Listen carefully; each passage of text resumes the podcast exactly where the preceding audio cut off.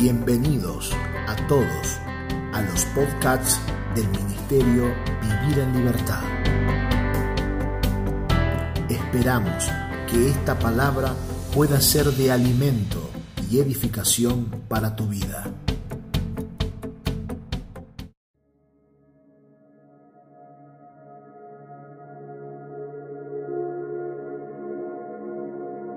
Saludos a toda la familia de la fe.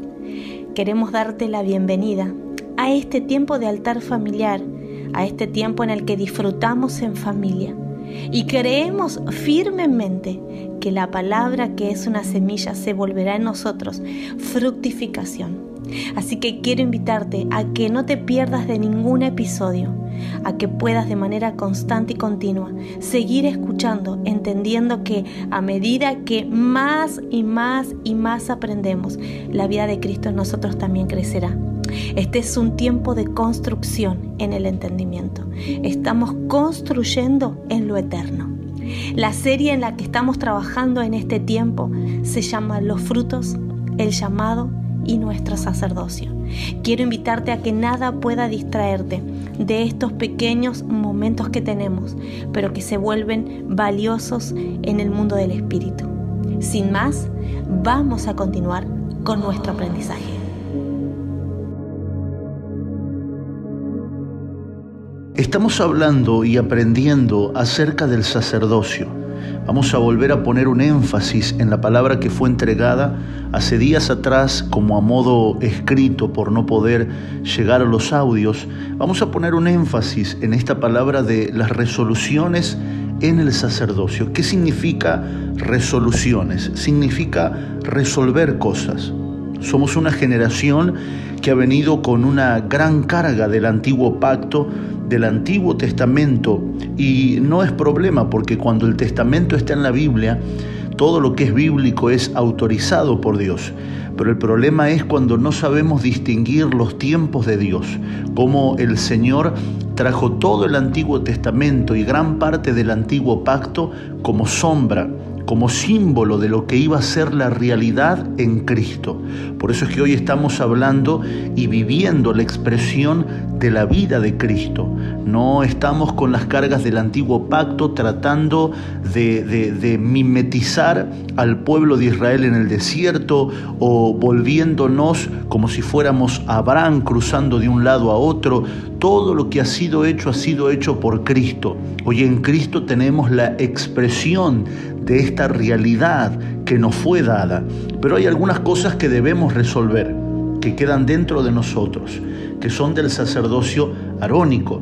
Nosotros hoy estamos en el sacerdocio de Melquisedec y es importante entender esta palabra, Melquisedec. ¿Quién fue este Melquisedec que aparece desde los primeros capítulos de la escritura y también termina apareciendo en los últimos capítulos el sacerdocio según el orden de Melquisedec. Ya no estamos en el sacerdocio arónico, sino en el sacerdocio de Melquisedec. Este es el orden que el Señor juró y no se arrepentirá. Tú eres sacerdote para siempre según el orden de Melquisedec. Esto nos tiene que llevar a preguntarnos por qué. ¿Por qué Dios quiere que permanezcamos en este sacerdocio y ya no podemos vestir las vestiduras de Aarón y oficiar el sacerdocio como lo hacía Aarón?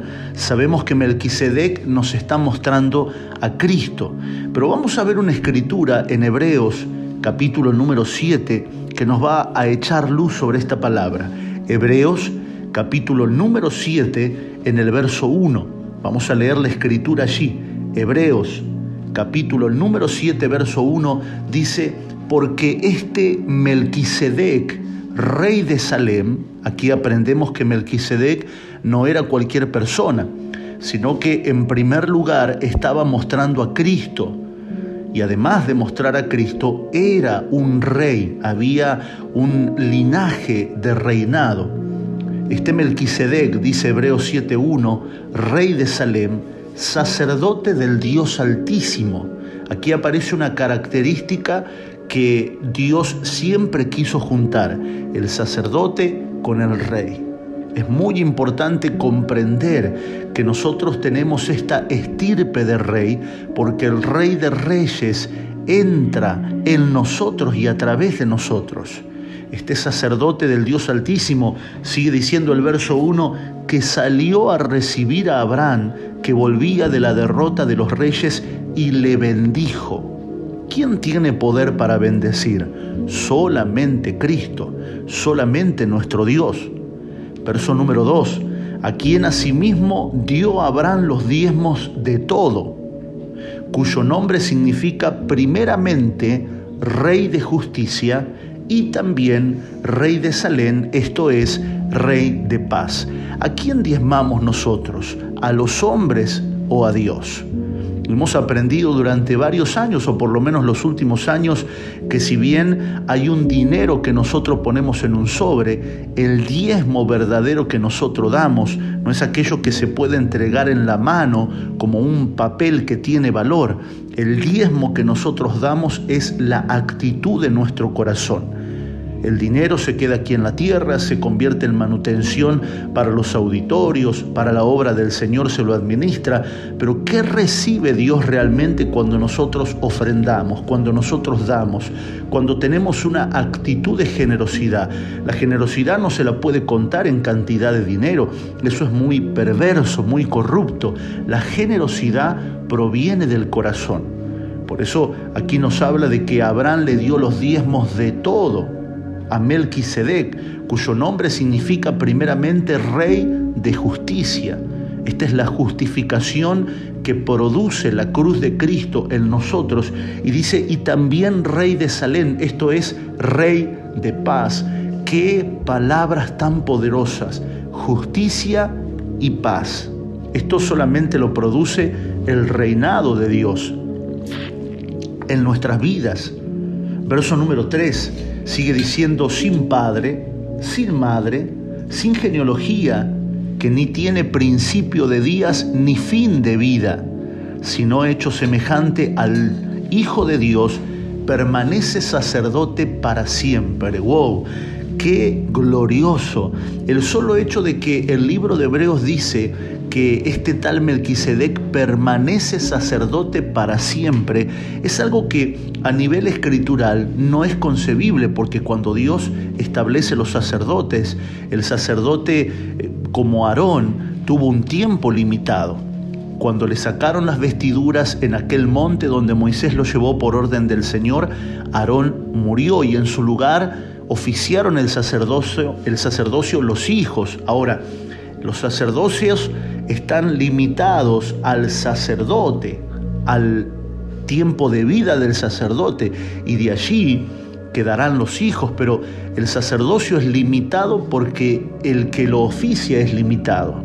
Ahora, si bien nosotros somos sacerdotes, lo somos para siempre porque el rey que está en nosotros es eterno y comenzamos a tomar conciencia de esta eternidad.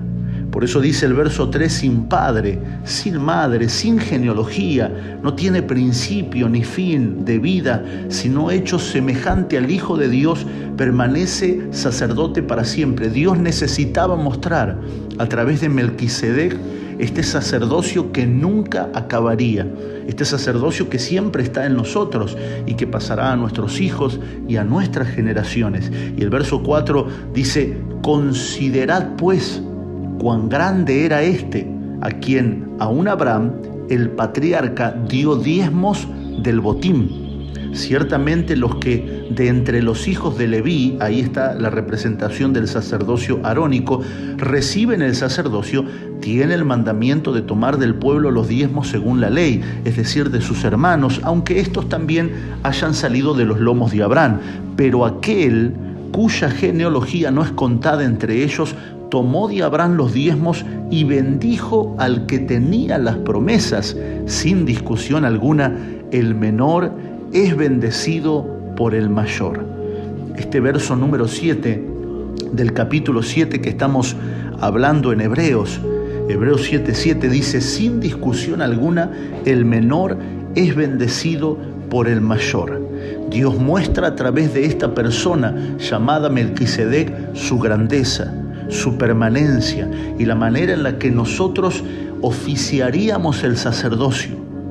Por eso es que no medimos el tiempo en tiempos kairos o estaciones de paso de Dios como, como el avivamiento. Ahora estamos en un avivamiento de Dios, viene el tercer y gran avivamiento. Sí, es verdad que hay cosas que en el tiempo cronológico se están produciendo, pero nosotros después de la cruz no estamos midiendo tiempo. Este es el tiempo de la palabra, este es el tiempo de la unción, este es el tiempo de sanar a los enfermos. Después de la cruz no trabajamos más en Kairos como algunos libros de avivamiento leen, no hay más estaciones después de la cruz, sino que hay un eterno ahora.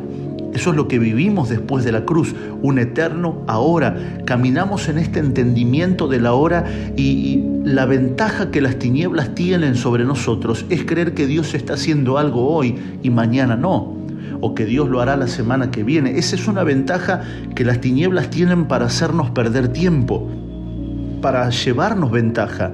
Vivimos después de la cruz en un eterno ahora. Lo más valioso que nosotros tenemos aquí en la tierra es el tiempo. Se nos pasa la vida.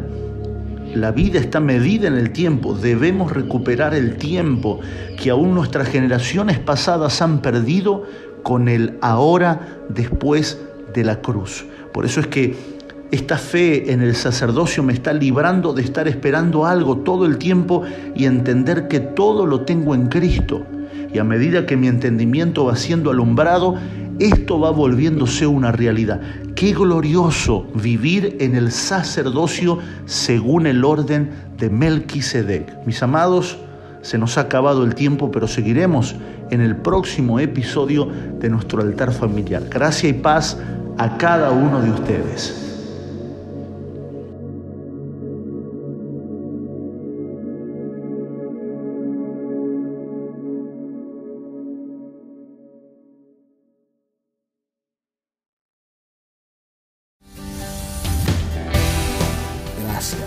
Por habernos acompañado a este tiempo de alimento y comunión.